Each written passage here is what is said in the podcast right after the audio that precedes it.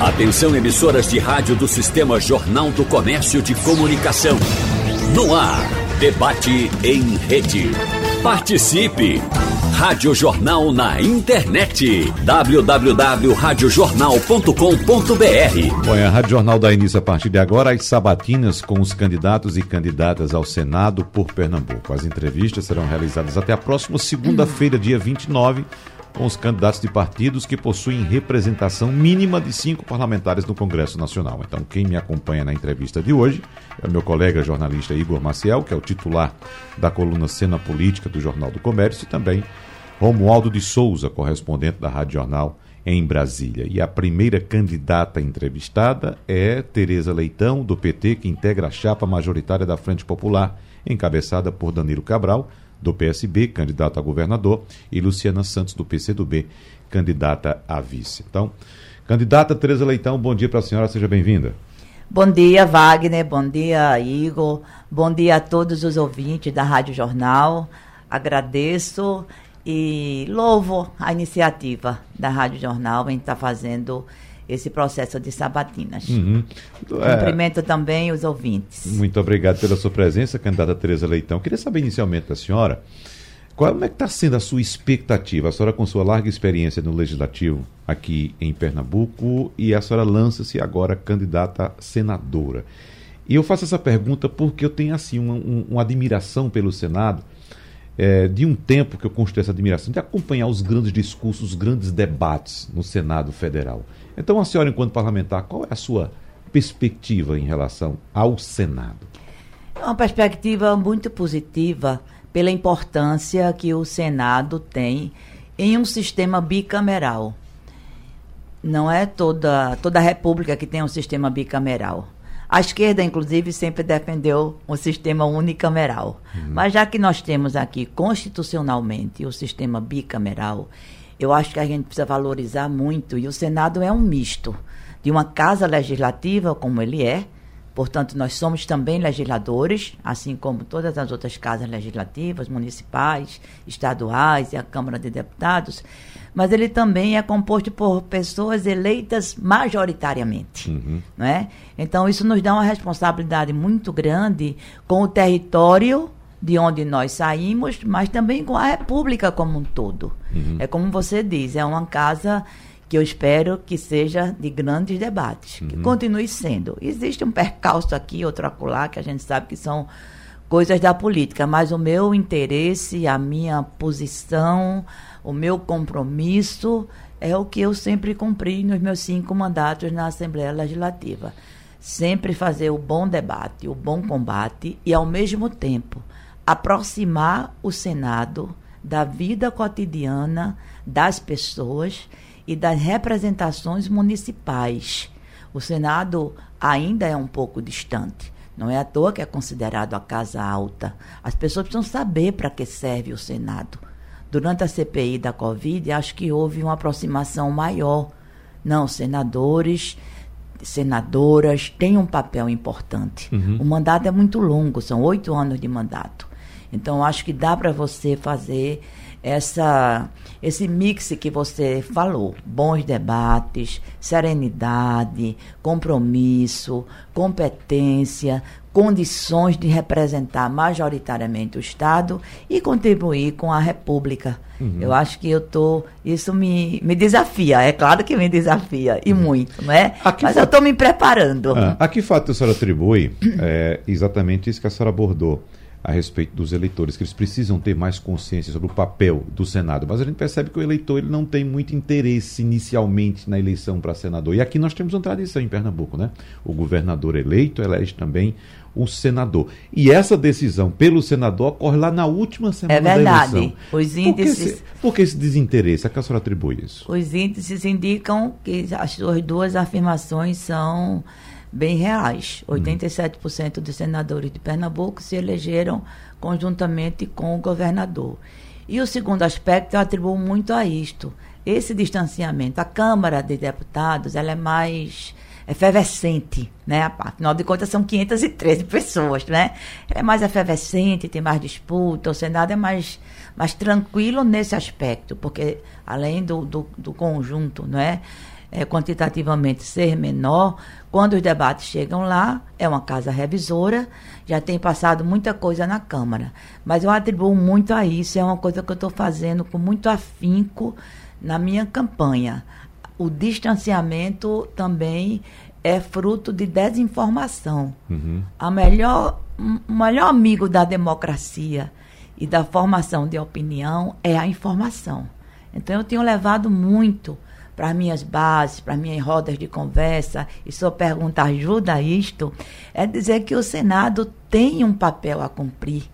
E um papel que tanto contribui com a, o aperfeiçoamento da democracia, na revisão de algumas questões que lá chegam, vindas da Câmara, sem nenhum é, de, de, demérito não é o papel de um deputado federal, de uma deputada federal, que é um papel muito importante também, não é? Mas, além disso, o Senado precisa se preocupar e mostrar às pessoas que pode haver uma senadora professora, saída do chão da escola e com esse link de participação dos movimentos aproxime as pessoas daquela casa. Ali tem muito ex-governador, tem uhum. muito ex-deputado, não é? Tem muita, muitos empresários, né? São os cabeça branca, mais pensantes, mais experientes, não é? Então, às vezes, isso denota um certo distanciamento. Eu pretendo trazer mais para perto. Uhum. Um, dos, um dos, das questões que eu estou trabalhando nesse sentido, Wagner, é a representação municipalista tem uma coisa muito salutar no, no, Senado e também na Câmara, que tem um efeito importante da presença do parlamentar no município, que são as emendas parlamentares, que eu pretendo continuar do meu jeito, debatendo, discutindo, vendo o que de fato é importante para aquele município, mas também as pautas municipalistas. Como é que o Senado vai se preocupar com isso? Uhum. Nós temos aí uma reforma a fazer importantíssima, que é o Sistema Nacional de Educação, que é muito repartido né, legalmente, constitucionalmente, entre os entes federados, mas os municípios que têm a responsabilidade única, primeira, quase que exclusiva, de oferecer creches, precisam ter condições para isto. O regime de colaboração precisa ser regulamentado. A reforma tributária, qual a carga que cai sobre os municípios. Então, tem algumas questões que nos ajudarão certamente uhum. a trazer o Senado para o cotidiano e mostrar a importância, né, a natureza proativa que um senador, que uma senadora é, pode ter. E repito, a CPI aproximou, mas vamos aproximar com coisas mais positivas, é. né? Do que aquilo que a gente precisou fazer na CPI da Covid. Há um cidadão brasileiro, candidato a Tereza Leitão, que conhece muito bem esse mecanismo. Aliás, ele está lá todos os dias e só não dorme porque a segurança não permite. Ele vai falar com a senhora agora, o nome dele é Romualdo de Souza, está ah. lá em Brasília. Eu não sei se você já chegou a dormir no Senado, Romualdo de Souza, mas que você passa horas e horas aí acompanhando toda essa movimentação. Com certeza, com certeza é já dormiu em algum né? momento, em alguma votação. Até eu já dormi lá. Pois é. Romualdo. Além de já ter dormido, hum. eu já cochilei com alguns discursos que muitas vezes são discursos que não levam nada a lugar nenhum. Mas, como diz a candidata Tereza Leitão, aliás, candidata, bom dia para a senhora Bom no dia, Senado Romualdo. Federal, quando ele foi estabelecido do ponto de vista arquitetônico, Oscar Niemeyer fez o seguinte: o Senado, ali na Praça dos Três Poderes, está exatamente virado para o oeste de Brasília. E aí o Senado é aquela cúpula para baixo, como se fossem dois pratos. O prato para cima é da Câmara, para receber os apoios e as manifestações populares, e o prato para baixo é o lugar do côncavo da reflexão, da serenidade. Então, do ponto de vista de seus projetos políticos, candidata Tereza Leitão, nós já temos três décadas, mais de três décadas da atual Constituição, e depois dessa nova Constituição, todos, absolutamente, candidata, todos os senadores que foram candidatos a presidentes do Senado e, consequentemente, do Congresso, eles colocam em suas propostas o tal do Pacto Federativo.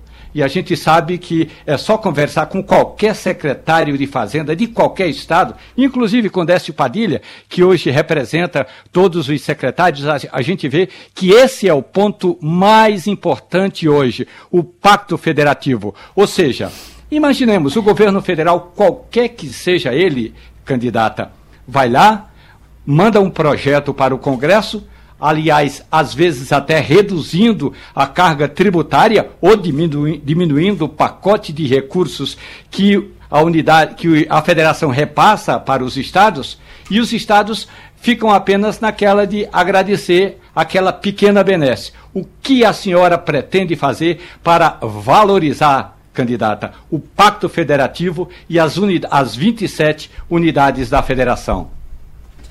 Bom dia, Romualdo. Obrigada pela sua pergunta. Sou uma voz muito experiente que vê o Senado é ao vivo, né? E a cores, como você vê, poderia nos brindar com uma reflexão tão boa. Eu espero que você nunca cochile nos meus discursos. Vou fazer o possível para que isso não aconteça, né?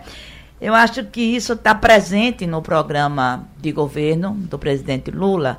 E eu fiz um programa de atuação no Senado chamado Diretrizes Programáticas, que estou chamando de plano estendido, tentando vincular as ações que estão no programa do governo Lula a uma ação minha, se assim as urnas me derem essa, essa, essa Oportunidade. Oportunidade. Obrigada, Igor. Me der essa oportunidade para as pessoas saberem o que é que eu vou defender lá. E o que está aqui em relação à reforma tributária, que é um tema que você conhece muito bem, Romualdo, e levanta com muita sabedoria, é uma reforma tributária justa e solidária. E aí, justa e solidária significa você ter essa correlação no Pacto Federativo, onde cada ente federado, que constitucionalmente é autônomo, municípios, estados e União, mas que precisam conviver em um regime de colaboração. O Pacto Federativo é isto. Ninguém tem tutela sobre outro ente federado, mas também ninguém pode atuar de maneira isolada, sem saber ou desconsiderando que o Brasil é uma república federativa. Então, nós temos dois aspectos nessa reforma tributária justa e solidária. Primeiro, que cada ente federado compareça e receba aquilo que lhe é de direito, de obrigação e o que está ao seu alcance. E segundo, que chegue também às pessoas. Atuar em defesa de uma reforma tributária progressiva que reduza a tributação do consumo restaure o equilíbrio federativo e faça os muito ricos pagarem imposto de renda, mais do que a classe média, que é muito sufocada, mais do que o pobre trabalhador, que vem com imposto descontado em folha, como nós, servidores públicos. E isso vai servir para aliviar as camadas mais pobres da população. Isso é uma engenharia né? Ele citou, não à toa, o secretário de Fazenda né, aqui do nosso estado. Isso é uma engenharia que exige, evidentemente, muita competência nesse aspecto tributário, de taxas, de impostos, de tributos, mas, a meu ver, também exige uma intencionalidade política no orçamento. O orçamento e, e a tributação talvez sejam exemplos muito nítidos da intencionalidade política de um governo. Por isso que justo e solidário são elementos, são adjetivos que dizem aonde a gente quer chegar com essa pactuação federativa, não é? respeitando a autonomia dos entes federados. Acho que é uma matéria que pode ser árida, mas que precisa ganhar também, Romualdo, um aspecto pedagógico não vejam nisso somente a minha matriz de professora, vejam também a minha matriz política. A questão do imposto no Brasil, da tributação no Brasil, é muito maltratada. As pessoas pagam imposto com raiva, pagam imposto achando que estão sendo é, lesadas. Porque elas precisam ver e saber em que aquilo vai ser aplicado, como vai ser aplicado. E um outro aspecto é o combate à sonegação. Eu acho que isso precisa vir para a pauta de uma maneira tranquila, de uma maneira construtiva e de uma maneira que cada cidadão, que cada cidadã se reconheça nesse processo, que é o processo que dá sustentação né, a, ao encaminhamento e à vivência das políticas públicas. Antes de você falar, Igor, fazer sua pergunta, deixa eu saber se o Romaldo tem alguma dúvida ou se quer fazer algum complemento, Romaldo. Ah, por gentileza. Candidata uhum. Tereza Leitão, tem um aspecto muito importante que é, é a, essa representação dos municípios, dando nome aos bois, nós temos duas importantes frentes. Uma é a Confederação Nacional de Municípios e outra é a Frente Municipalista, que aí, de fato, dialoga com os senadores. Mas o problema, a questão toda com relação a esse pacto federativo, candidata Tereza Leitão, é que, na hora H, em geral, o governo que tem maioria aprova projetos eh, que muitas vezes tiram recursos das prefeituras e dos governos estaduais. Qual será o seu papel, vindo a ser eleita candidata, na comissão mista do orçamento, mesmo que a senhora não, não integre a comissão mista do orçamento? O meu papel será sempre um papel de mediação, Romualdo. Eu fui criada assim quando eu cheguei na Assembleia Legislativa, eu era presidente do sindicato. As pessoas pensavam que eu seria uma deputada sindicalista, uma sindicalista deputada. E eu consegui fazer a transição, modesta parte, com tranquilidade, com muito apoio, com muito reconhecimento. Consegui fazer essa transição muito bem. Eu não tiro o pé da minha origem a minha origem da luta social, a minha origem da luta sindical, mas isso é insuficiente para uma ação parlamentar. Por isso que eu ampliei os meus horizontes de atuação. E nesse sentido, eu acho que uma grande contribuição que eu posso dar na hora H é exatamente essa contribuição da escuta, como já estou fazendo, me comprometendo com essa pauta municipalista. Já conversei com muitos prefeitos, já conversei inclusive com a presidenta da MUP nesse sentido. Eu acho que a gente precisa quebrar alguns paradigmas, a gente precisa trazer o ideário municipalista mais vivo dentro de um pacto, porque o município, ao mesmo tempo, ele é o elo mais forte da, da corrente, porque ele está mais perto da população. É na porta do prefeito, é na porta do vereador, que as pessoas se locomovem, às vezes até para um assunto que nem é pertinente à, à gestão municipal, mas ao mesmo tempo se torna o mais frágil pela situação dos recursos. Tem município que praticamente vive de FPM. Então, acho que a gente precisa encontrar uma equação. E é como você diz, para não virar a lenda. Esse pacto federativo não pode virar uma lenda né? Ele tem que vir para o dia a dia. E acho que é, alguns perfis de senadores e senadoras podem contribuir com isso melhor do que longos e importantes discursos que precisam ser feitos, mas trazer isso para a realidade cotidiana da vida das pessoas. E onde é que a vida acontece? Qual é o território onde a vida acontece? É o território dos municípios. Eu acho que a gente pode transformar essa hora H em uma hora bem boa. Uma hora boa. Igor Maciel.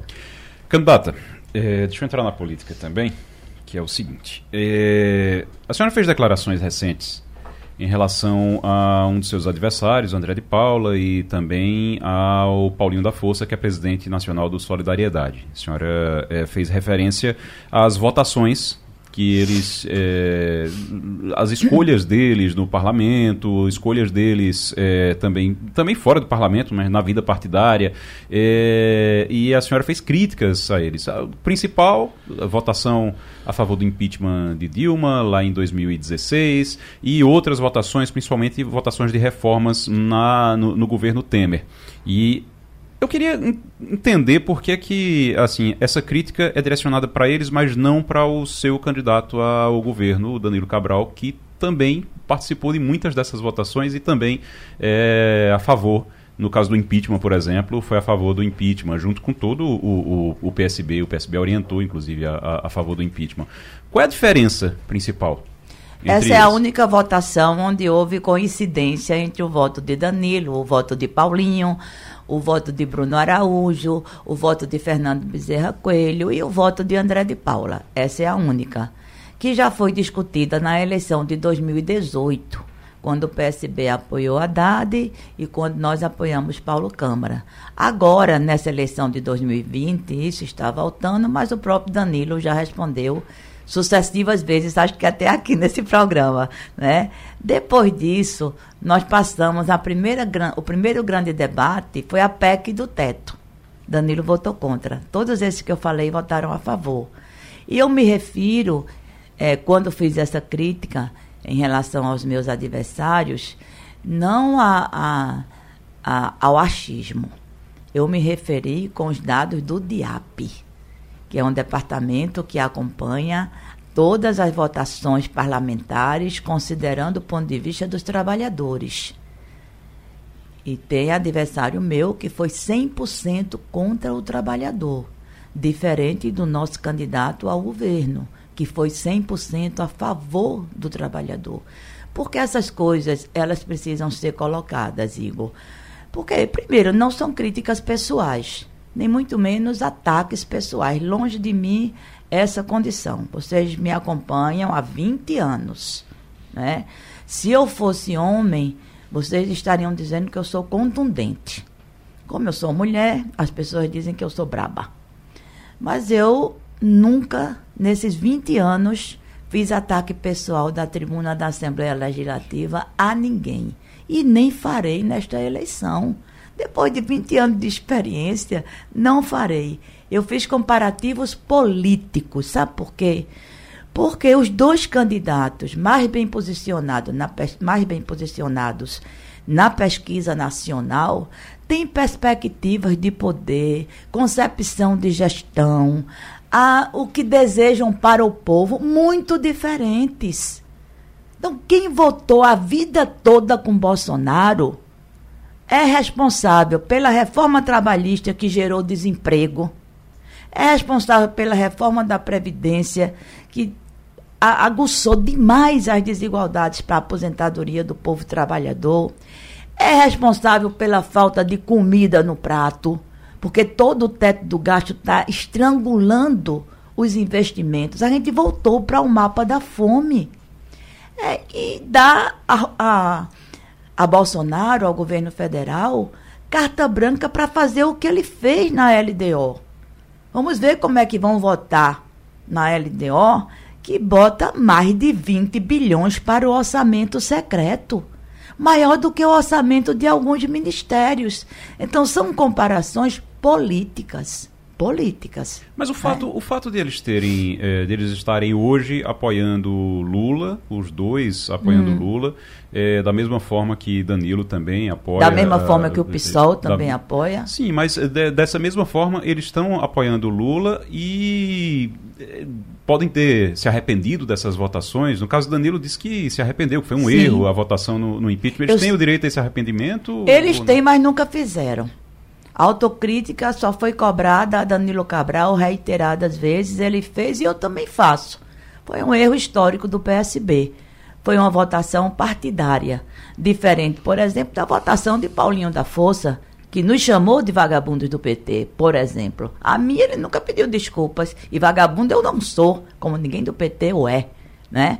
Então é um debate político, Igor. É um debate político. Eu acho que nessa eleição a gente tem muito que apresentar propostas muito que apresentar propostas. E quem quiser se colocar politicamente tem todo o direito de se colocar. O Solidariedade está no nosso arco de aliança, é bem verdade. Uhum. Está no nosso arco de aliança. Nós temos nove partidos, é a maior coligação que já conseguimos fazer. Por quê? Por conta da quadra política que estamos é, atravessando. É uma quadra de muita dificuldade para o povo. Nós perdemos quase 700 mil vidas poderíamos ter perdido muito menos, porque a pandemia chegaria aqui, mas poderia ter sido muito melhor tratada, com vacinas, com apoio, com compra de respiradores. E isso foi feito? E por que não foi feito? A CPI comprovou. Então, é eminentemente, Igor, uma eleição de propostas, de projetos que tem que ficar muito nítidos. Tem muita gente apoiando Lula, isso é muito bom. Se Lula ganhar no primeiro turno, meu Deus, vai ser um, um brinde, um brinde para a democracia, né? Mas tem apoios e apoios, tem compromissos e compromissos. E cabe a nós, né? como você diz, que somos raiz, não é? Mostrar essas divergências, essas contradições, isso também é coisa da política. Isso ajuda as pessoas a se aproximarem da política. As pessoas também estão distantes. Muitas vezes estão distantes porque não acreditam, ou porque acham que é tudo igual, que é tudo farinha do mesmo saco. E a gente tem que mostrar que não é. Né? E uma forma de mostrar que não é é comparar as votações. Uhum.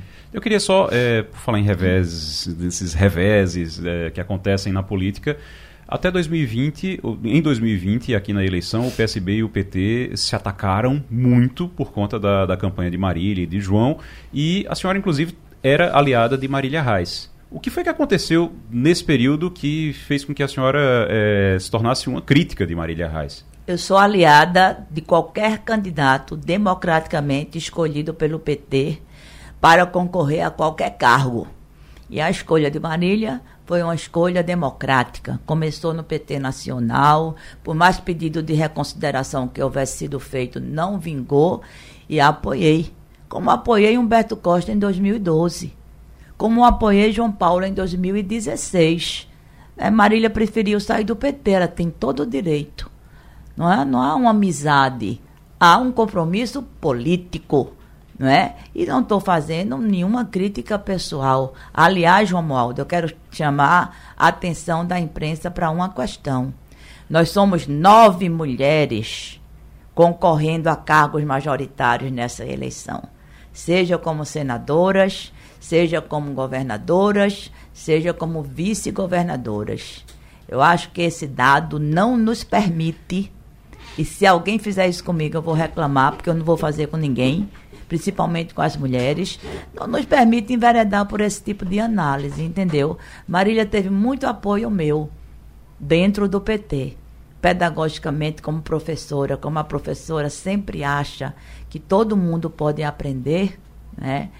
com as qualidades que ela tem, que são muitas, eu sempre achei que ela poderia ser um quadro do PT. Ela escolheu outro caminho, a gente respeita o outro caminho que ela escolheu, mas eu estou onde o PT está. Uhum. E o PT está na Frente Popular por uma articulação e uma aliança que foi encabeçada, costurada pelo presidente de honra do PT, que é Luiz Inácio Lula da Silva, que espero seja o próximo presidente do Brasil. Voltando para o debate com a candidata ao Senado pelo PT, Tereza Leitão, a senhora falou agora há pouco com Romualdo de Souza a respeito de reforma tributária, candidata. Eu queria que a senhora trouxesse suas impressões também sobre outra discussão que o Brasil precisa adotar e que já tentou, mas não conseguiu, porque envolve aí muitos interesses, principalmente corporativos, é a questão da reforma administrativa. Quando a gente tratou desse assunto aqui, por exemplo, com um economista bastante reconhecido, inclusive foi um dos uh, conselheiros do, do ex-presidente Lula durante o governo dele, que foi o ex-ministro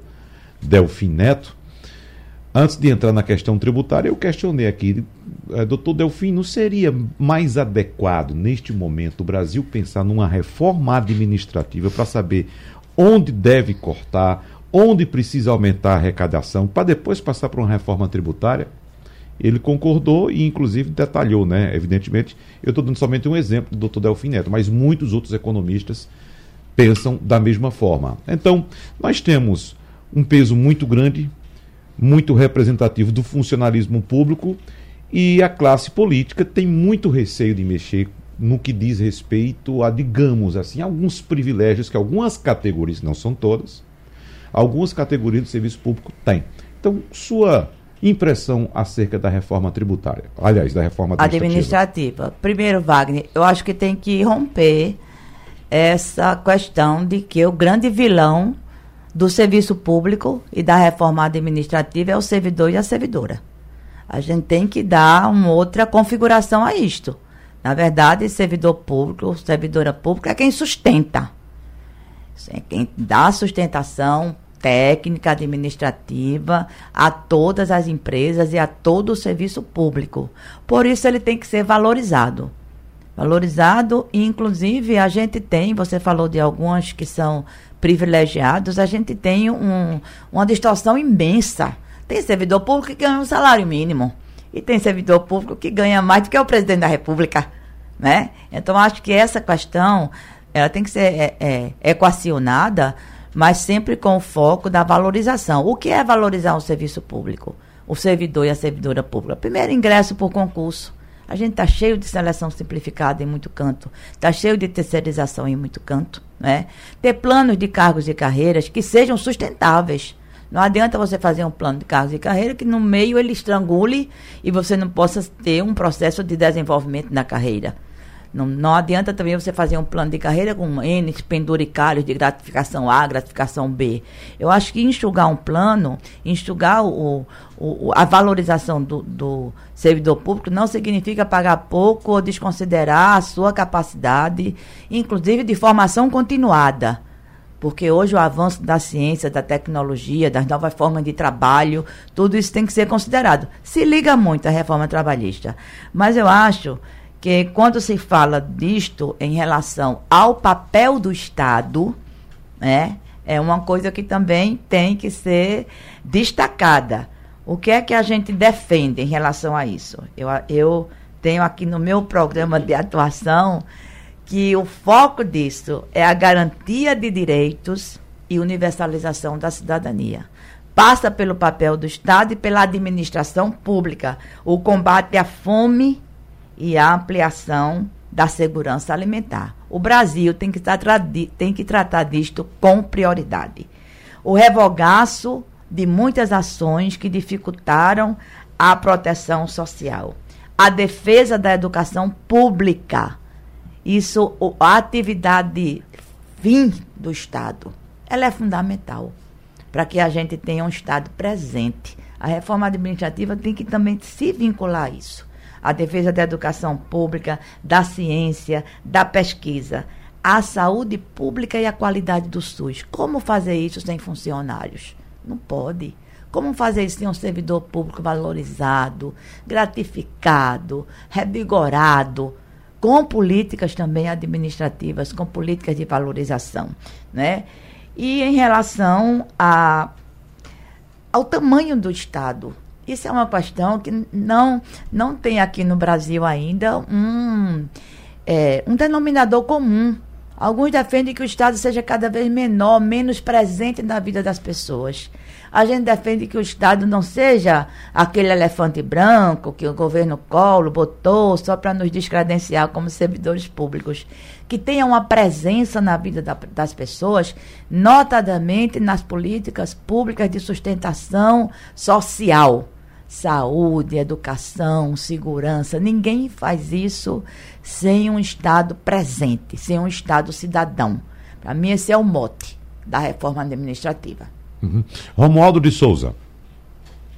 Candidata Tereza Leitão, levando em consideração que se a senhora vier a ser eleita, o seu partido eh, vai colocá-la em algumas comissões importantes, eh, sobretudo a Comissão de Educação, Cultura e Esporte. E só para lembrar, não é, candidata? O Senado tem 81 senadores, o presidente não participa, portanto, são 80 senadores que participam, só comissões, permane eh, comissões permanentes, são 11 comissões permanentes. Mas imaginemos que o, o seu partido vá colocá-la numa comissão como a Comissão de Economia ou a Comissão de Constituição e Justiça, onde importantes sabatinas são realizadas, como, por exemplo, a escolha ou a indicação de Procurador-Geral da República, de ministros de tribunais superiores, ou na questão econômica do presidente do Banco Central e algumas instituições importantes. Eu gostaria, candidata, que a senhora dissesse ao nosso ouvinte como é que a senhora vai tratar essas sabatinas, considerando que hoje, se, qualquer, se a senhora acompanhar uma sabatina, é realmente de dar dó, de sentir é, é, é, pena da forma tão singular como a, as sabatinas são realizadas. Algumas, a votação é realizada antes da pergunta do senador, o que mostra que o pouco interesse pelo assunto. Eu gostaria de saber se Tereza Leitão eh, vier a ser eleita senadora da República, como é que ela vai tratar a questão das sabatinas, candidata? Primeiro, Romualdo, eu espero mesmo que o meu partido me indique para a Comissão de Educação e Cultura. Eu fui membro, sou membro dessa comissão há 20 anos na Assembleia Legislativa. Já fui, inclusive, presidente desta comissão. E tenho alguns, alguns projetos importantes nesta comissão, como um que eu pretendo levar para lá, que é a realização do Encontro Estadual de Educação do Poder Legislativo para trazer debate da sociedade, debate dos técnicos, debate dos professores, debate das organizações sociais, debate das universidades, debate das gestões públicas para a educação, para o nosso ambiente. Se eu, eu fui também membro da Comissão de Justiça aqui na Assembleia durante muito tempo, e aqui se chama Comissão de Finanças, da qual eu também fui membro. Eu acho, sabe, é, Romualdo, que o meu perfil ele não vai permitir eu votar antes de sabatinar ninguém, não. Deus me livre que isso vai acontecer comigo. O PT é muito exigente também em relação às nossas posturas. O PT toma muito posição de bancada. Muito posição de bancada. A gente verifica isso tanto na Câmara como no Senado. Eu sou uma pessoa muito partidária. Eu sou muito fiel àquilo que o partido define. Se o partido define uma coisa, eu esgoto meu debate internamente. Esgoto o debate. Se eu ganhar, ótimo. Que seja o debate da maioria. Se eu perder, eu vou ser disciplinadamente seguir a maioria do partido. Mas em, te, em termos dessas sabatinas que você colocou, eu concordo com você. A gente precisa qualificar. Precisa, isso é um do, dos, das questões que volta à pergunta inicial de Wagner. Por que o Senado é tão distante? Né? por conta de posturas como esta. E eu tenho dito que eu não sou uma senadora, uma candidata, melhor dizendo, né? uma candidata melhor do que nenhum outro candidato que está se apresentando para Pernambuco. Eu sou uma candidata diferente deles. E acho que essa diferença me dá alguns pontos mais positivos. E um deles é este que você levanta. Não, o meu compromisso vai ser sempre com a transparência das minhas posições. Não vou votar em ninguém antes de ouvir o que esse alguém tem a dizer. E vou priorizar no que esse alguém tem a dizer o compromisso com o povo o compromisso com uma conduta institucional, representativa, que possa melhorar a qualidade de vida das pessoas, possa distribuir as riquezas, botar a comida no prato, gerar emprego e renda, ter atenção à juventude, ter atenção à vida das mulheres, se importar com as populações tradicionais os quilombos, os indígenas, tudo que está sendo desprezado nesse momento. O nosso plano é de reconstrução. E nisto daí eu quero dedicar todo o meu mandato de senadora para isso. Igor. Candidata, uh, falando ainda sobre, voltando para a política, é uma coisa que tem aparecido muito nas pesquisas, a gente tem observado nas pesquisas, e é claro que pesquisa ainda é um retrato de um momento, e a gente vai ter é, ainda guia eleitoral, rádio e TV, então muita coisa ainda vai acontecer. Mas por enquanto o que a gente tem é a senhora com um patamar, um percentual é, de intenção de voto bastante, bem mais alto do que do seu candidato ao governo. E a gente tem, é, por exemplo, é como se a, senhora, a votação da senhora estivesse acompanhando a intenção de voto, no caso, estivesse acompanhando a intenção de voto de Marília. E aí tem muita gente dizendo, olha, tem gente que está fazendo a própria chapa, está formando a própria chapa. Então, esquece chapa que o PT formou com o PSB e tem muito, inclusive, militantes do PT formando a própria chapa e dizendo: olha, vou votar ali em Lula, em Marília e em Tereza e aí excluiria Danilo. Isso era uma preocupação do PSB, eu digo isso de conversar com, com socialistas é, antes Você da formação da chapa. Você escreveu sobre isso. É, eu escrevi sobre isso, inclusive, que era uma preocupação que dizia, olha, se colocar o PT no Senado, eles vão fazer campanha, no caso, para Tereza e vão esquecer Danilo. Existe uma preocupação em relação a isso é, da senhora ou, ou do, do, da chapa da Frente Popular? Não.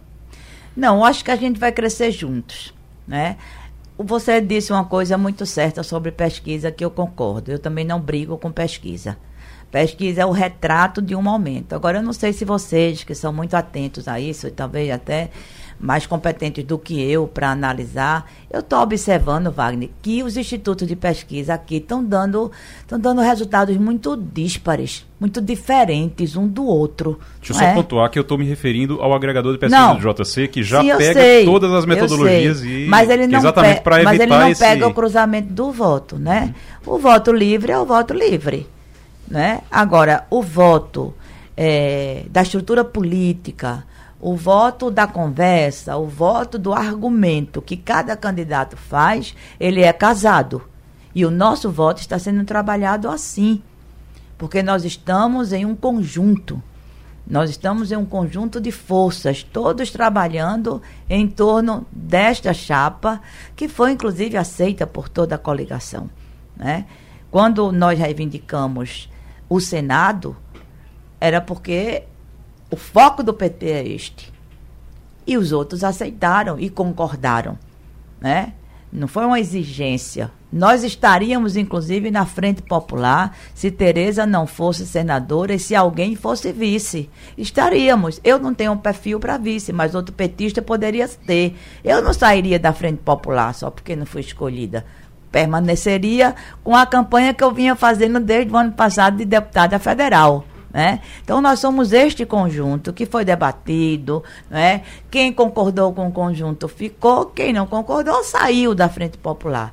Então, o voto que nós estamos trabalhando é o voto neste conjunto, porque isso tem também uma relação com o foco estratégico que nós discutimos, coordenado por Lula. O nosso foco é a eleição de Lula. Lula presidente não é só um desejo da Frente Popular, é uma necessidade do Brasil. Haja vista os dados que a gente está verificando do sofrimento do povo brasileiro. Quem tem condição para resolver isso conjuntamente com a sociedade, com vários setores da sociedade com quem ele está conversando, é Lula. E uma sustentação, como é que ele vai fazer? A, uma sustentação parlamentar, legislativa. Como é que ele vai fazer as mudanças se a maioria dos deputados for contra ele? Como é que ele vai fazer as mudanças se a maioria dos senadores for contra ele? Por isso que o voto casado, lulista, o voto de Lula aqui em Pernambuco é Danilo e Tereza. Danilo e Luciana como vice e Tereza, pelas condições que foram trabalhadas nessa grande aliança que, se Deus quiser, vai levar Lula de volta à presidência do Brasil. Vamos voltando para o debate, o último bloco. Lembrando que o tempo agora é mais curto, então peço para a candidata Tereza Leitão acelerar um pouco as respostas para a gente poder atender a todas as perguntas aqui. Romualdo de Souza, de Brasília, o que é que você diz mais?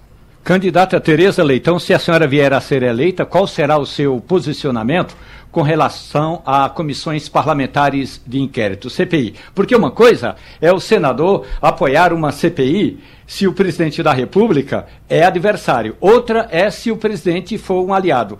Essa é uma questão. Agora, a outra questão que eu gostaria de ouvir também a sua opinião, candidata, é com relação a pedidos de impeachment que chegam ao Senado Federal de ministros do Supremo Tribunal Federal. Pelo regimento, o presidente da Casa, o presidente do Senado, analisa e ele próprio, ele mesmo pode decidir. Mas há uma brecha no regimento que diz que as lideranças políticas ali no Senado poderão pedir é, o desarquivamento para analisar em plenário. Eu gostaria de saber a sua posição sobre comissões parlamentares de inquérito e também sobre pedidos de impeachment de ministros do Supremo.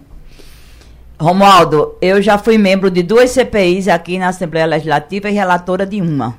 Há uma condição sine qua non para a instalação de uma CPI: motivação técnica, institucional e constitucional. CPI para fazer palco, não conte comigo. CPI que tiver motivação e que a, precisar elucidar algum, algum caso que não tenha sido possível elucidá-lo até a instalação do, da CPI, terá o meu apoio. A mesma coisa pedido de impeachment. A mesma coisa, nós vivenciamos um pedido de impeachment recente da ex-presidenta Dilma e vimos no que deu. Vimos no que deu. Agora está comprovado que foi muito mais motivação política do que motivação constitucional. Terá o meu apoio se tiver motivação de fato. Não é uma coisa à toa. Pedido de impeachment é um limite. E a gente não pode trabalhar por diletantismo ou por posições políticas em relação ao mais alto cargo, seja do poder executivo, seja do poder judiciário. O que Bolsonaro está fazendo com o Supremo Tribunal Federal é um desrespeito institucional. É um atentado à democracia. E como a democracia será a minha conselheira durante os oito anos em que eu estiver no Senado, assim queiram as urnas, é, e o povo de Pernambuco, eu vou seguir esses princípios. Igor. A senhora está é, na expectativa para. A, agora a senhora vai ter uma, o guia eleitoral, vocês vão ter bastante tempo de guia eleitoral. A senhora está na expectativa para que a, a chapa agora cresça? A senhora acha que esse é o momento? Porque tem muita gente que ainda fica ali meio ressabiado, desconfiado. Se não, a chapa, o Danilo não está crescendo. A senhora acha que agora vai? Com o, guia, o guia eleitoral é o momento? São fases da campanha, né? Uhum. A nossa campanha cumpriu todas as fases e acho que cumpriu nesse ascenso. O guia eleitoral, ele nos propicia um bom tempo. Eu vou ter mais de dois minutos nesse guia. Eu vou me apresentar para as pessoas conhecerem a minha história, as pessoas saberem quem eu sou, de onde eu vim, de que lado eu sempre estive. Sou professora, funcionária pública, ex-presidente do sindicato, membro do Conselho Estadual de Educação, dirigente nacional da maior confederação de trabalhadores de educação do, de trabalhadores públicos do Brasil. Fui presidente da Comissão de Educação, tenho meus princípios e sou a senadora de Lula. Isso tem que ficar bem demarcado. Por quê? Quem é senadora do futuro presidente do Brasil, que inclusive opinou sobre a escolha do PT em relação a isto, contribuiu bastante com o nosso debate interno, já chega lá com esse compromisso de dar sustentação às políticas que estão sendo colocadas transparentemente. O que é que nós queremos fazer? Reconstruir o Brasil, gerar emprego, gera renda, o povo voltar a comer. Ter uma nova política de salário mínimo. Wagner Bolsonaro é o primeiro presidente da República que vai sair do governo com um salário mínimo menor em poder de compra do que o que ele pegou. Wagner, as pessoas estão comprando um bujão de gás, igual a prestação. Quando termina de pagar a última prestação, já está na hora de comprar um novo bujão. Eu quero contribuir para que isto seja superado. Então, isso eu vou mostrar no guia. Minha história, meus compromissos, meu plano de ação, que eu fiz bem direitinho, porque eu posso ser e serei, se Deus quiser, a senadora que vai abrir as portas do governo Lula, com quem eu tenho toda liberdade de ação, e o governo do Estado, que eu espero que seja Danilo, o nosso governador. Então, o meu plano ele foi feito assim, como uma liga como uma liga das ações do governo federal, com as ações do governo estadual e com a minha pauta municipalista e os princípios que sempre regeram a minha vida: a ética, a transparência, os compromissos, a combatividade. Mulher também pode ser combativa. Mulher também, não é só homem que é, não. Mulher também pode ser. Ser combativa, ser contundente, defender o que pensa, lutar pelo que acredita. Então, acho que a senadora de Lula vai aprender muito com Lula, como aprendeu a vida toda. Agora, né? me diga uma coisa: o que é que pesa mais nas suas projeções? A força de ser, como a senhora se diz, a candidata de Lula, a senadora de Lula, ou o peso de carregar um desgaste do PSB e, caso não venha a ocorrer, como ocorreu nos outros anos, de o governador eleger o senador, a senhora ser prejudicada por talvez um desempenho abaixo do esperado de Danilo? Não, eu acho que isso vai ser superado eu acho que isso vai ser superado, porque as próprias pesquisas já mostram que após algumas ações do governo estadual, a avaliação do próprio Paulo Câmara tem melhorado, né? Eu acho que isso vai ser superado na campanha. Nós vamos crescer juntos e vamos ganhar juntos. Danilo governador, Tereza senadora e Lula presidente. A senhora tem 30 segundos para se despedir dos seus eleitores, deixar sua mensagem final, candidata Tereza Leitão. Primeiro eu quero agradecer a elegância da condução, a você, Wagner, a você, Igor, a você, Romualdo. Dizer aos eleitores que fiquem atentos, que fiquem atentas. Vai ter professora no Senado. E isso pode ser um diferencial importante, não porque sou eu, Tereza, mas pelas grandes contribuições que a vida me deu. E eu sou grata. Eu sou grata à vida, eu sou grata ao PT, eu sou grata a Lula, eu sou grata à Frente Popular e vou retribuir isso com muito trabalho, como foi sempre a minha vida. Com trabalho, com compromisso, com posições transparentes, regida pela ética e defendendo a democracia. É isso que eu pretendo fazer eleita senadora. Vocês vão ver uma senadora aplicada uma senadora disciplinada, uma senadora aprendiz das boas práticas políticas. Vou, vou ter muita gente para me ensinar, como já tive. Os senadores do PT se destacam a partir de Humberto Costa, aqui do nosso estado, e tantos outros que estão lá. E a nossa bancada tem candidatos muito fortes e eu quero participar dessa bancada, a bancada de Lula, para ajudar o presidente Lula a, a, reconstruir o Brasil. Nós agradecemos a presença da candidata pelo PT ao Senado, Tereza Leitão. Quero agradecer também a presença dos jornalistas Igor Maciel e Romualdo Souza. Lembrar você que nos escuta que amanhã nós vamos entrevistar o candidato Guilherme Coelho, candidato ao Senado, na chapa encabeçada por Raquel Lira, que tem como vice Priscila Krause. Muito obrigado a todos. Até amanhã. Sugestão ou comentário sobre o programa que você acaba de ouvir, envie para o nosso WhatsApp 99147 8520.